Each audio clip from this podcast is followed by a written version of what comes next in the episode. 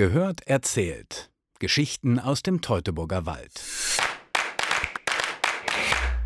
Er ist nur maximal zweieinhalb Zentimeter hoch und hat einen Durchmesser von höchstens viereinhalb Zentimetern. Also etwas kleiner als ein Eishockeypuck, aber wesentlich bekömmlicher. Die Rede ist vom Nieheimer Käse, einer Spezialität aus dem Kreis Höxter. Fährt man die Nieheimer Hauptstraße, die Hospitalstraße Richtung Westen, dann kommt man an der Schaukäserei Menne vorbei, dem einzigen Ort, wo heute noch der Nieheimer Käse hergestellt wird. Vom Hofladen aus kann man das Käsemachen durch große Glasscheiben beobachten. Oder man nimmt an einer Führung teil, dann allerdings muss man Kittel und Häubchen überziehen, der Hygiene wegen. Und dann erklärt Käsereichef Thomas Menne, wie das geht mit dem Nieheimer Käse. Nieheimer Käse ist ja ein Produkt aus Sauermilchquark, also aus einem Magerquark. Man hat die Milch hingestellt, sie aufrahmen lassen, hat dann die Sahne runtergenommen und hat dann zwei, drei Tage gewartet, bis die Milch sauer war. Also die Magermilch, die dann überblieb, hat die abgegossen durch Tücher, sodass man die restliche feste Masse, den Sauermilchquark, behielt, hat den dann wieder ein paar Tage reifen lassen, Kümmel und Salz dazugegeben, ihn händisch ausgeformt und dann hatte man die kleinen Käschen, die über die hohe Salzzugabe eben dann lagerfähig waren. Man hat ihn dann offen an der Luft liegen lassen, der trocknete ein, der wurde also quasi steinhart, ein, ein Reibekäse, sodass man ihn also ursächlich immer in geriebener Form aufs Brot gestreut hat. Wegen der günstigen und wenigen Zutaten machten sich viele Haushalte in Nieheim im vorletzten Jahrhundert an die Herstellung des Heimatkäses. In den 1950er Jahren waren es bis zu 60 Haushalte, die den kleinen hellgelben Handkäse produzierten, der übrigens dank seines sehr geringen Fettgehaltes ein echt gesunder Genuss ist damals ein arme Leute essen. Das arme Leute essen ist nicht das Schlechteste. Es ist natürlich so, indem man das ganze Fett rausnimmt. Fett ist ein Geschmacksträger, nimmt man auch einen Teil des Geschmacks raus. Also der Niamey Käse hat schon einen ganz speziellen Geschmack. Den mag nicht jeder, muss aber auch nicht. Also die Ur-Nieheimer, die essen den so bei einer Flasche Bier. Man sagt ja normal immer Käse und Wein gehören zusammen. Also Nieheimer Käse und Bier passt eben auch sehr gut zusammen. Und wie das bei Geschmack so ist. Wir wollen froh sein, dass es die unterschiedlichen Geschmäcker gibt.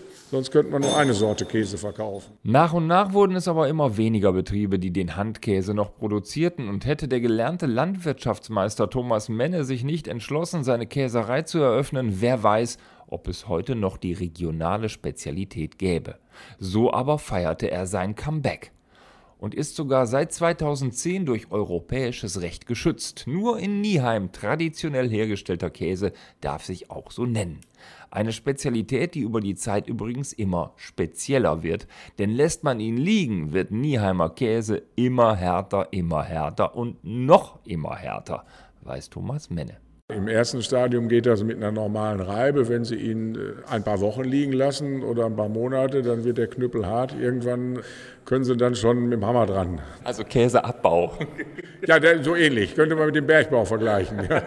Mir wird vom Meister des Handkäses ein recht frisches Stück serviert, also noch schneidbar und ohne Hammer genießbar. Wie groß soll das Stückchen sein? Ach, ich bin mutig. So, dann nehmen wir hier mal ein Viertel eines Nieheimer Käses. Er ist in der, kalt. In der frischen Variante. Und er riecht würzig. Und er schmeckt. Hm. Trete ich ihm zu nah, wenn ich sage, ein Hauch von Harzer Roller? Ja, der ist ja verwandt mit dem Harzer Roller, weil der Harzer Roller aus dem gleichen Grundstoff, also auch aus Sauermilchquark produziert wird, aber in der Reifung etwas anders behandelt wird. Der große Unterschied ist eben, der Harzer Roller, je älter er wird, umso weicher wird er. Und der Niedermark-Käse, je älter er wird, umso härter wird er. Das ist der Unterschied und bekommt dann noch einen spezielleren Geschmack. Eins ist sicher, der ostwestfälische Parmesan, so ein weiterer Name für den Nieheimer Handkäse, denn man kann ihn ja auch reiben, ist nicht für jeden Gaumen geeignet. Meine Frau sagt immer, der spaltet Familien. Vater mag ihn, Mutter mag ihn nicht, die Kinder mögen ihn wieder oder andersrum. Ne, also das ist dieser besondere Geschmack. Es mag nicht jeder Kümmel. Und Sie merken schon, wenn der etwas älter wird, fängt er an und beißt so ein bisschen auf der Zunge und kribbelt. Das wird also mit zunehmendem Alter dann noch mehr. Also je trockener er wird, umso intensiver wird er und umso mehr beißt er.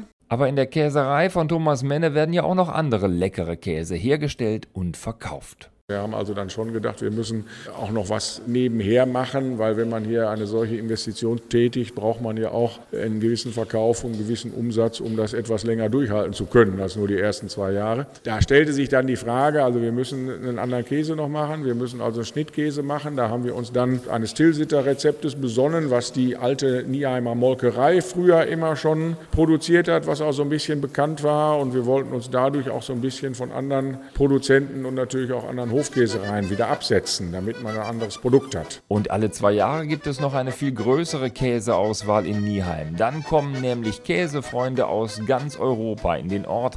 Dann findet hier nämlich der Deutsche Käsemarkt statt. Mit 500 Käsesorten und den dazu passenden Weinen. Und zwischen den ganzen internationalen und nationalen Spezialitäten liegt unser kleiner Nieheimer Handkäse und duftet diskret vor sich hin.